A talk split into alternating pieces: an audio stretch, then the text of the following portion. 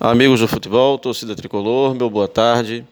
Sábado, o Santa empatou com o Manaus, lá em Manaus, por 0 a 0 pela sétima rodada da Série C 2020. Um resultado que de todo não foi ruim, uma vez que os outros resultados do grupo favoreceram o Santa, que aumentou a sua diferença para o segundo colocado e pôs quatro pontos à frente, cinco pontos à frente do quinto colocado, que é a Jacuipense, próximo adversário. Ou seja, o Santa Cruz colocou mais de uma rodada de vantagem à frente do quinto colocado. Isso é muito importante no campeonato cujo equilíbrio é a marca e um equilíbrio baseado num nivelamento técnico muito fraco. É, eu costumo dizer que os torcedores do Santa Cruz, ao reclamarem da qualidade do futebol do time, eles têm razão, porque nós devemos buscar sempre a melhoria do time, é fato.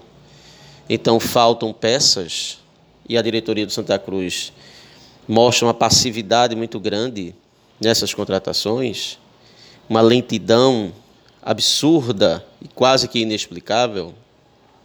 Mas se você for olhar todos os jogos da Série C, a sensação que você tem é que sempre o jogo que você está vendo é o pior.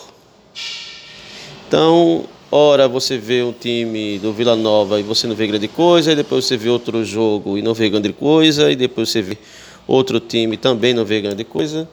Ou seja, o nosso time carece, o nosso time é limitado, o nosso time carece de contratações, o nosso time precisa se reforçar, isso é inegável, mas todos os outros times são limitados, tal qual o Santa Cruz. Não vejo o Santa Cruz em inferioridade a ninguém no seu grupo. Isso não quer dizer que nós vamos nos classificar com facilidade.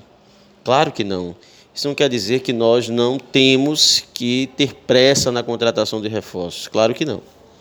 O jogo de sábado, a escalação surpreendeu a todos. Martelotti entrou é, teoricamente num 4-3-3 pela formação, pela escalação, mas na prática foi um 4-4-2 com Augusto Potiguar funcionando como meia. E ele não foi bem porque o time do Manaus concentrava sua marcação pelo meio, Augusto Potiguar tentava conduzir muito a bola. E errou quase tudo que fez. Negueba muito tímido no, no jogo e no primeiro tempo Santa Cruz assustou muito pouco o Manaus, mas também não sofreu riscos. No segundo tempo, com as modificações feitas pelo treinador, o Santa tornou-se um time mais agudo e passou a preocupar mais o Manaus que o Manaus e o Santa Cruz. De modo que se tivesse um vencedor na partida, seria um Santa, embora se no futebol é, não exista. Futebol é um esporte que não tem lógica. Mas se houvesse um, uma vitória, o Santa Cruz mostrou-se mais próximo dela.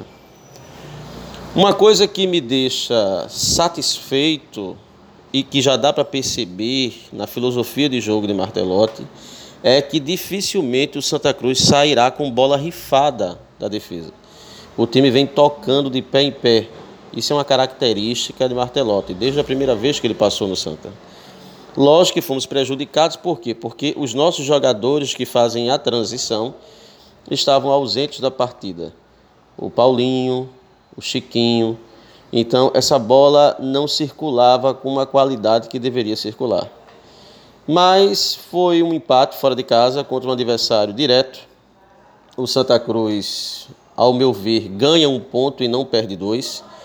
E se isola na classificação. Vamos esperar agora ah, uma semana de treinamentos, a recuperação de alguns atletas para é, a enfrentar a equipe do Jacuipense, que embora na tabela esteja com nove pontos, tem um jogo a menos e costuma fazer partidas melhores fora de casa do que dentro de casa.